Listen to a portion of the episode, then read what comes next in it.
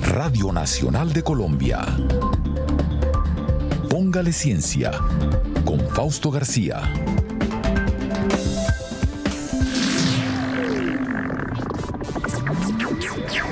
¿Alguna vez se ha detenido a pensar en la neurociencia?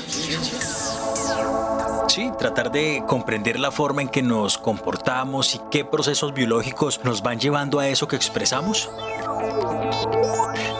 Empezar a entender un poco de este tema, debemos ver la neurociencia como el estudio del cerebro. Por ahí podemos arrancar. El estudio del cerebro. El estudio que nos permite conocer más sobre cómo funciona nuestro cerebro, cómo está constituido en términos estructurales, cómo están las neuronas, cómo están las conexiones, los tractos, en fin, pero también que nos permite ver cómo se conectan estas neuronas unas con otras, cómo hablan sinérgicamente para permitirnos mover un pie, mover un dedo, así como comportarnos socialmente, es lo que estudia las neurociencias.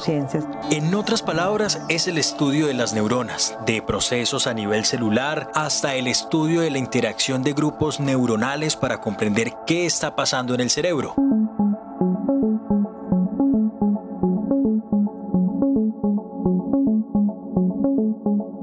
De esta forma iniciamos un episodio más de Póngale Ciencia, un podcast de Radio Nacional de Colombia. En esta oportunidad, la neurociencia y la paz. O la paz en la neurociencia. Mi nombre es Natalia Trujillo Orrego, yo soy docente titular de la Universidad de Antioquia, soy investigadora, coordinadora del Grupo de Salud Mental y he venido trabajando en la búsqueda de biomarcadores, particularmente cerebrales, neurofisiológicos, asociados a la exposición crónica al conflicto armado en población de excombatientes de grupos armados ilegales en proceso de reintegración, así como en poblaciones de víctimas y otras personas que han tenido diferentes niveles de exposición al conflicto. Natalia es colombiana neurocientífica, una dura para ponerle ciencia a la paz de nuestro país. Esta científica desde hace 11 años aproximadamente viene acercándose a los interrogantes que pueden darse cuando se decide hablar de neurociencia, paz y conflicto. Empecemos desde lo más sencillo. Miremos la neurociencia como ese camino que nos puede dar pistas o nos puede también ilustrar sobre por qué estamos felices, por qué el comportamiento cambia cuando alguien está enamorado o cuando se está disfrutando en algún espacio. Y pasa lo mismo cuando se quiere entender por qué se está triste, aburrido o en el peor de los casos, cuando se presenta una confrontación.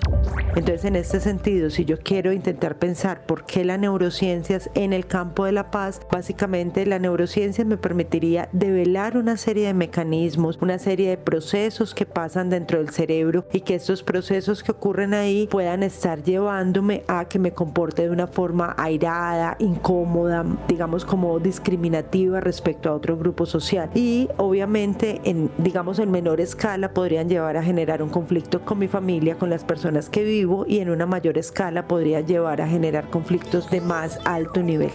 Ahora, hay que dejar claro que nada tiene su palabra final en la neurociencia. Esto todavía es una ciencia en construcción. Se ha avanzado mucho, pero no se sabe todo. Aún se sigue construyendo y tratando de entender los comportamientos humanos y todas sus variables. Pero vamos 11 años atrás.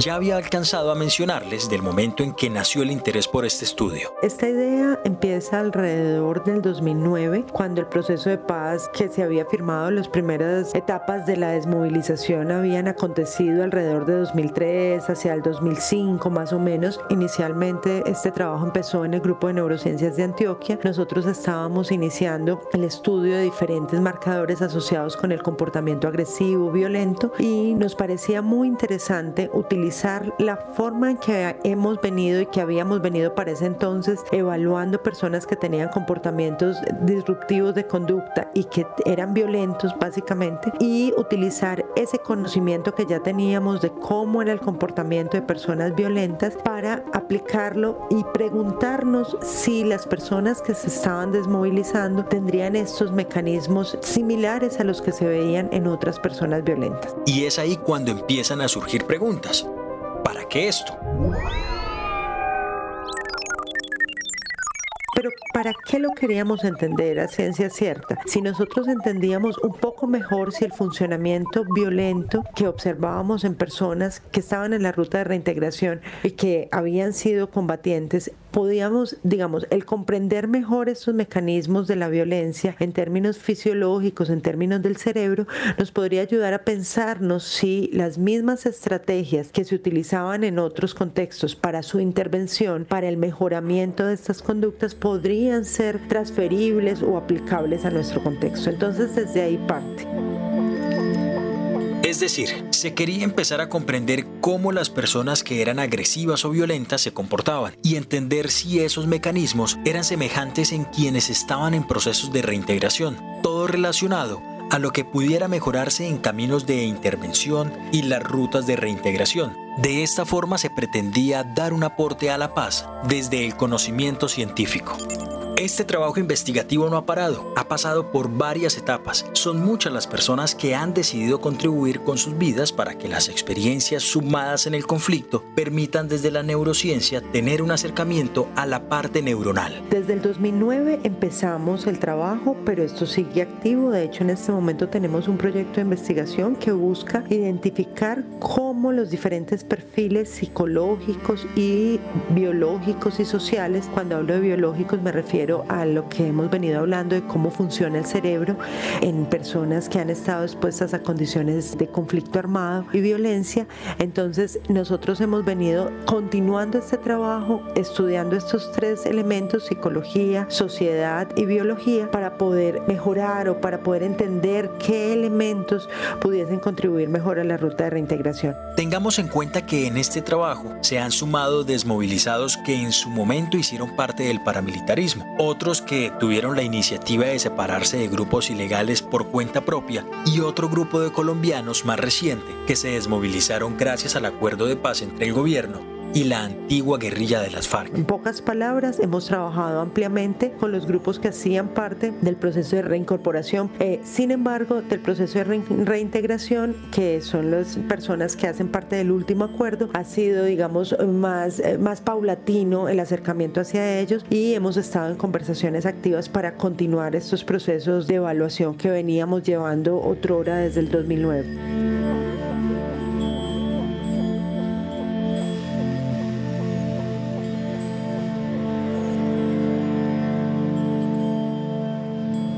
Vamos a cerrar los ojos por un momento. No los vamos a abrir.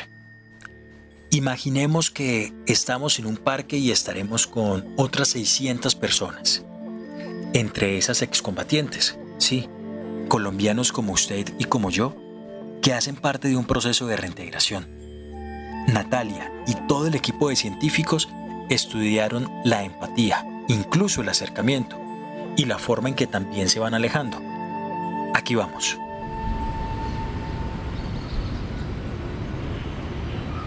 Bueno, eh, el ejercicio que hicimos en el Jardín Botánico fue hace algún tiempo, fue digamos como de las primeras aproximaciones que tuvimos a, a, este fenómeno. Nosotros básicamente evaluábamos dos mecanismos, uno de ellos era la empatía y otro la tendencia a aproximarse o alejarse de otros. Básicamente nosotros hicimos una gran jornada, citamos alrededor de mil personas, de las cuales respondieron alrededor de 620 aproximadamente y en este ejercicio lo que queríamos era identificar, conocer un poco más la población, conocer, por ejemplo, fenómenos como si había más tendencia que fueran personas desmovilizadas individuales o colectivas, es decir, que la desmovilización en el grupo generaba otro tipo de lazos u otro tipo de, digamos, de efectos psicológicos que cuando era individual. Queríamos también reconocer si habían ellos sido víctimas de reclutamiento forzado o si eran, digamos, como su vinculación al grupo fue voluntaria. Lo mismo en el caso de la desmovilización, pero a su vez queríamos entender un poco fenómenos psicológicos que se han asociado históricamente con el ejercicio de la violencia. Y uno de estos fenómenos es la empatía. Entonces, básicamente nosotros utilizamos en este ejercicio del jardín botánico unas encuestas, preguntaban aspectos más demográficos, el tipo de, de vinculación, de desmovilización, en fin. Sin embargo, también hacían peso, un peso muy fuerte en la empatía y en el reconocer si las personas que en ese momento, en ese momento estaban en la ruta de reintegración podían reconocer lo que las otras personas estaban pensando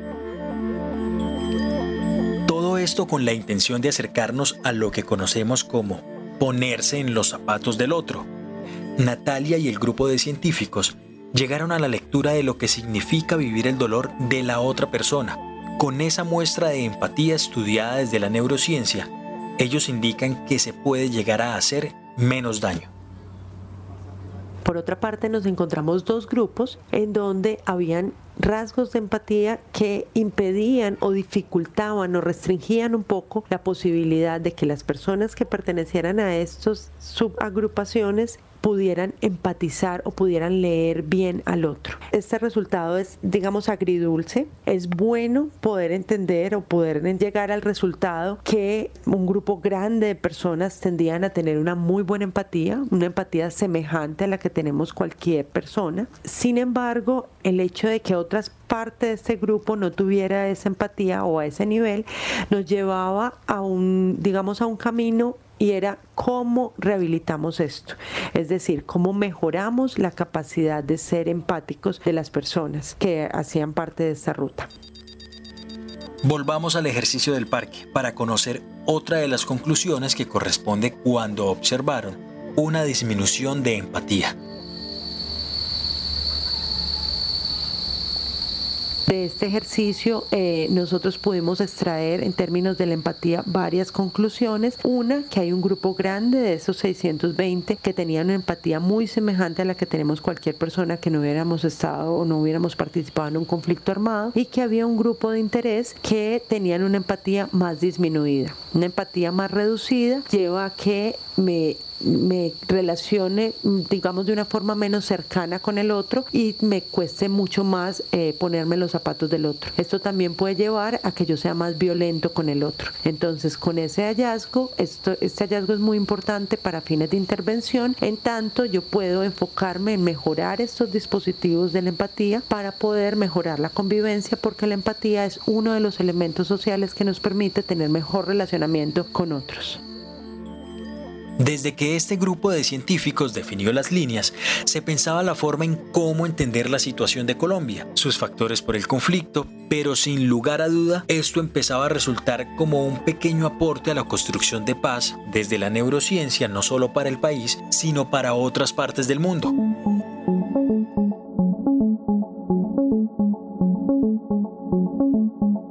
Pareciera que solamente va a beneficiar a Colombia, sin embargo, nosotros somos uno de los grupos que ha trabajado este tema utilizando las metodologías de las neurociencias y utilizando evaluaciones sistemáticas basadas en psicología experimental en el mundo. Es decir, esta información que Colombia le está regalando al mundo puede ser muy útil para comprender fenómenos que pasan en otras partes del mundo, me refiero. Por ejemplo, muchas veces nosotros nos preguntamos por qué un grupo armado puede generar un secuestro masivo y qué pasa por la mente de las personas que están detrás de un secuestro masivo de niños, por ejemplo. Entonces, algunas de las cosas que hemos encontrado nosotros pudiesen transferirse en la comprensión de este fenómeno. Entonces, nosotros encontramos que había un mejor reconocimiento de caras so pena de un peor reconocimiento del lenguaje. Es decir, reconocen mejor los rostros, pero reconocen peor el lenguaje. En ese sentido, es esa información podría eventualmente ser transferida a cuando otros autores de otras partes del mundo quieran entender fenómenos como el ejemplo que les daba, por qué una persona un grupo de personas ordena el secuestro masivo de niños, podrían partir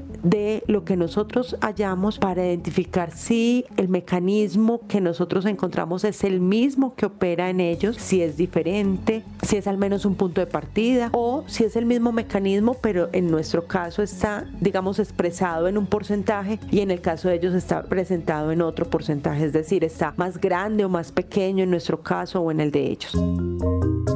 Acerquémonos ahora a otros factores que ha trabajado la neurociencia en esta investigación. Tiene que ver con un grupo de la población que corresponde a los que vivieron y sufrieron el conflicto armado, expuestos al conflicto, para decirlo en términos de este trabajo de la neurociencia, pero sin haber estado vinculados a algún grupo. Una persona que, no sé, tuvo una tienda en un sitio en donde hubo mucho conflicto armado, esta persona quizás no recibió ningún tipo de atención. Ha tenido una tienda por 20 años y por esos 20 años ha sufrido, digamos, diferentes ataques, hostigamientos, extorsiones. Sin embargo, tiene, voy a decirlo de esta forma, cero atención psicológica, médica, en fin. Otro de los ejes más bien en el que nos hemos concentrado y es, digamos, un aporte que esperamos sirva a Colombia, pero también al mundo, es a poder tener instrumentos que nos permitan identificar a esa persona de la tienda en términos de qué tanto estuvo expuesto con instrumentos cuantitativos que hemos ido diseñando y validando y adaptando de otros y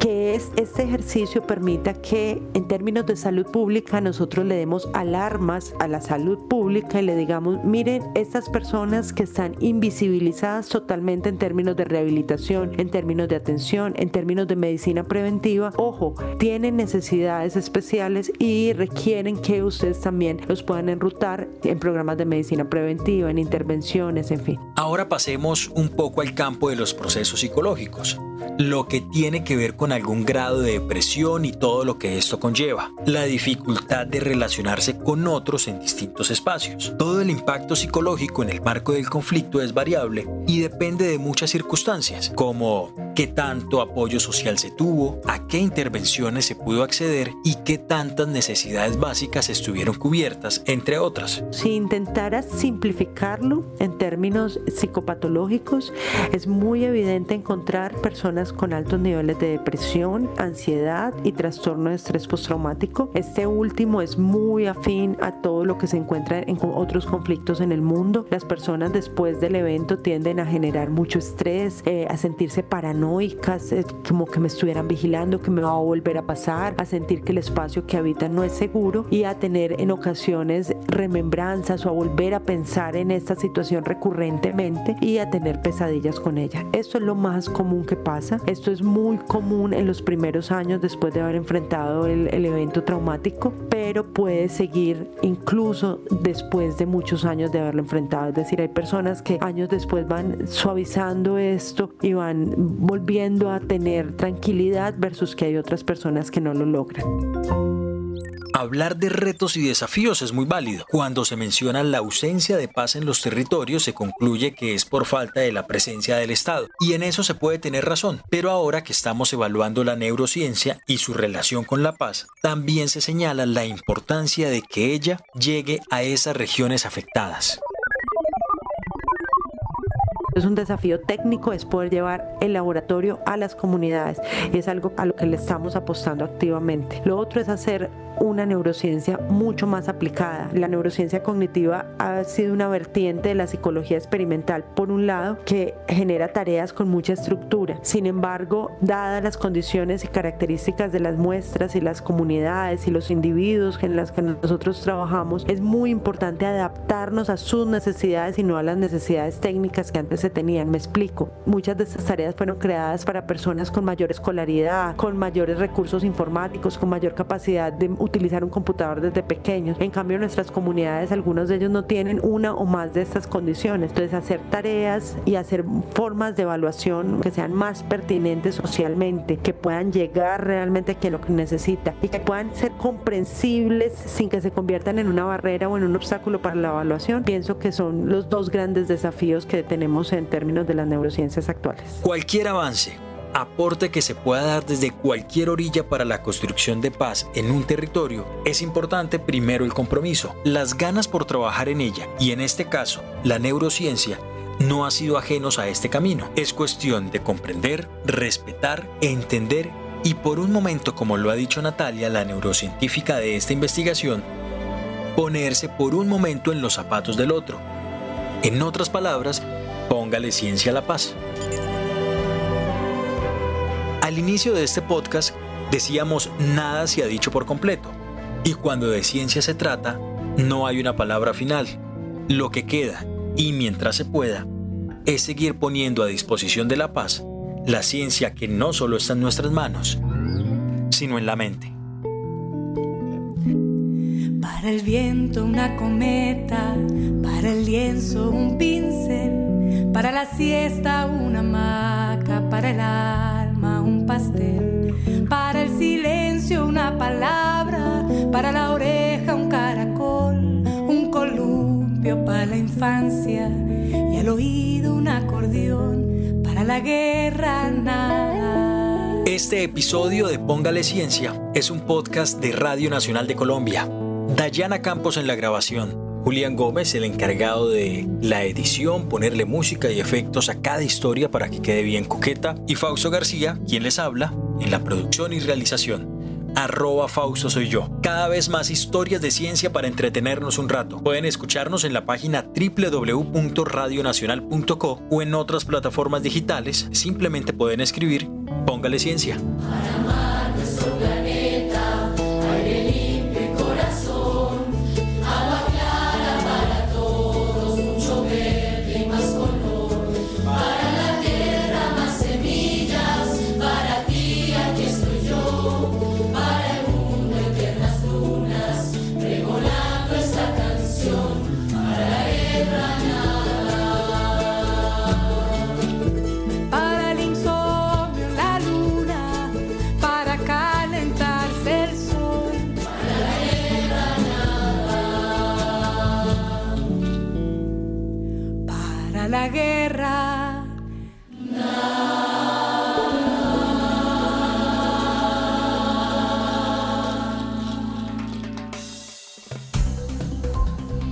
Este fue un podcast de Radio Nacional de Colombia.